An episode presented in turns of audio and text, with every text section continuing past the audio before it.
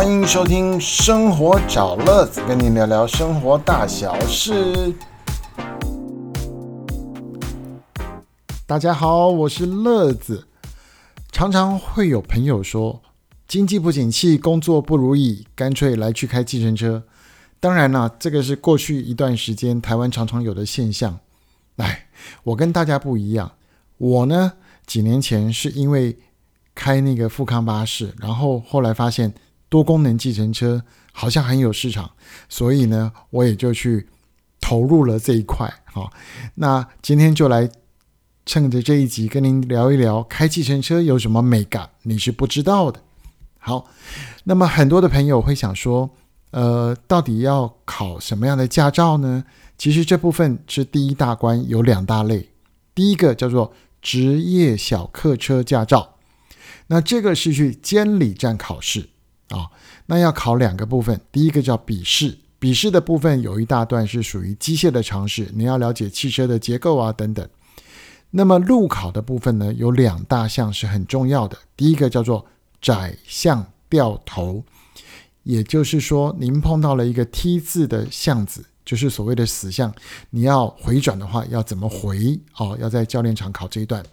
那么另外一个是比较大家熟悉的就是 S 型的前后。好，这是职业小客车驾照在监理站考的两大类。那么要考计程车呢，你就要去国家考试院考试啊，譬如台北的木栅。好，那其他县市我就不清楚，但是是中央来举办的。那么这个要考什么呢？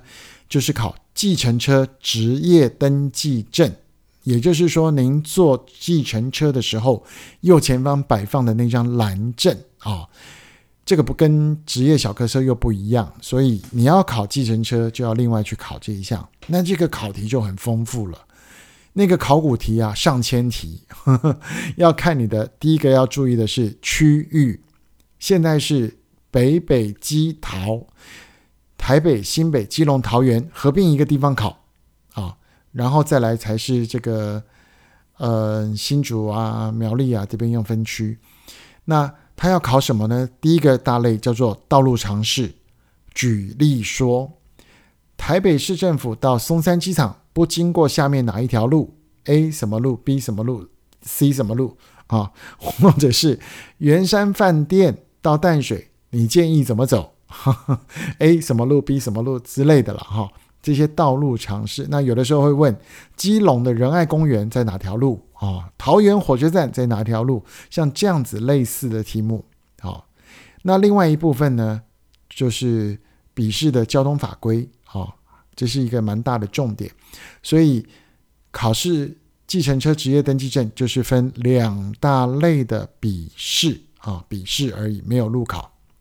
好了，然后你会发现一件事：你去考计程车职业登记证的这一天呢，在考试的这个考场外面就会有七八个到十几个业务员来发 DM。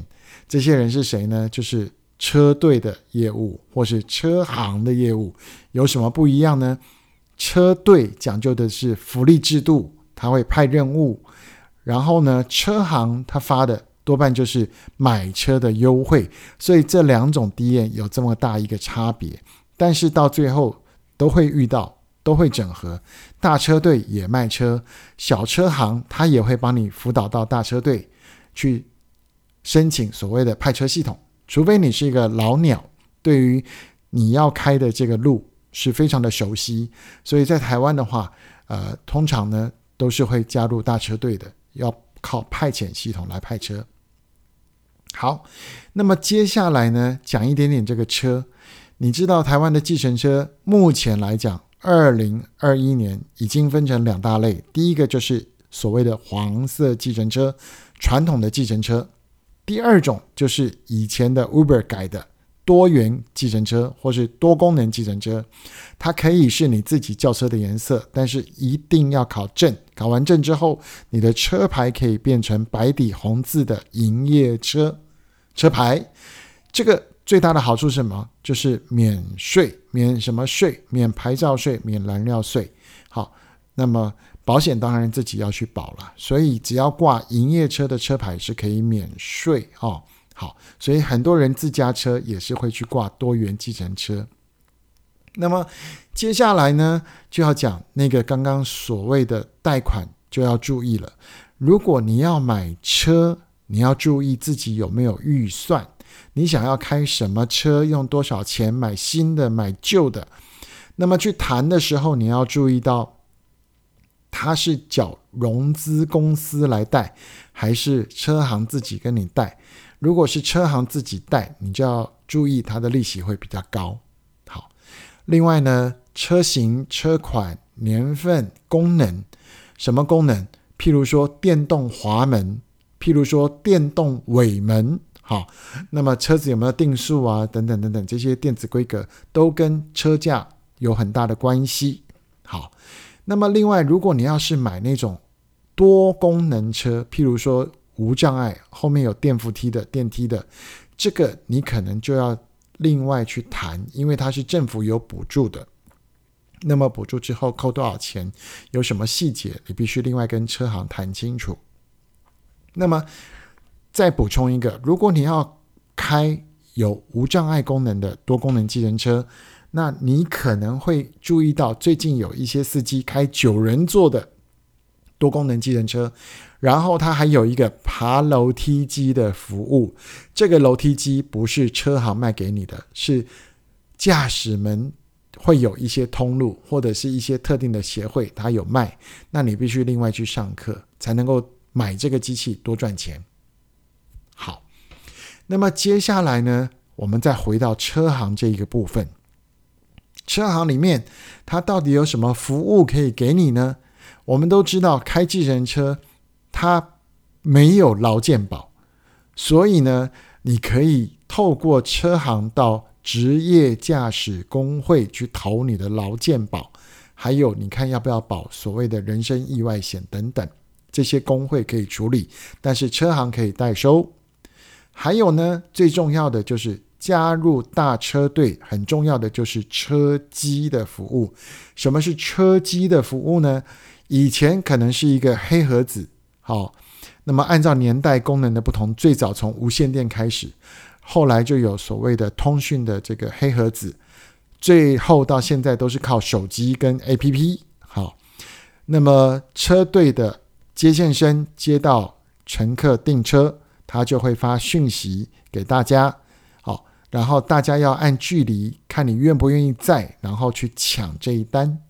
抢了这单之后，你要注意了。你跟车行谈的时候呢，他会说前几通是免费，后面第几通到第几通是多少钱，他要扣钱。因为办公室的行政人员接电话也要薪水呀。好，帮你收这个代办那个代办的行政人员要薪水呀。好，车行有他自己的办公室，有水有电，要付钱呢。老板也要薪水呀，所以都要扣钱。还有什么要扣钱？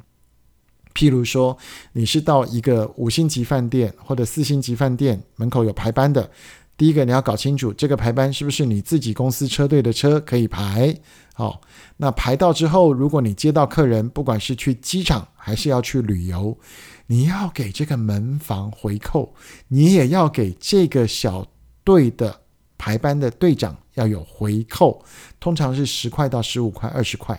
汽车旅馆你也要给门房回扣，所以这个都要跟车行问清楚，好吗？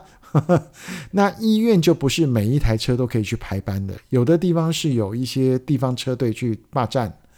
那么机场也是一样，机场车队是有需求的。你要五年内的新车，而且每几年然后抽签一次，抽到你才能去，去也要另外缴规费，好了吗？这样大家就知道了吧？计程车其实没有那么容易开，你要付出很多很多的成本跟代价，包含你自己的油钱、停车费、维修管理、保养等等。所以假设你自己想要赚三万块。但是因为停车维修保养、车子贷款跟公司的抽成要再缴三万，所以各位亲爱的朋友，你要赚到九万块才有自己的三万，好吗？这样简单讲，你大概听懂了吗？好，特别要注意的是，保险要保高一点，因为营业车很多险是不能保，所以只要透过车行另外的技巧，才能够额外帮你保到。那车行也会帮您处理很多的事。好了，今天呢，大致的计程车这一行就为您说到这里了。希望您对这一行会有一些了解。虽然现在计程车不太好跑，但是大家爱跑多元计程车，多元计程车还是要靠车队的，所以您就了解这个美嘎喽。今天的生活找乐子，跟您聊聊计程车这档事儿，跟您说到这了。我是乐子，我们下回再见喽。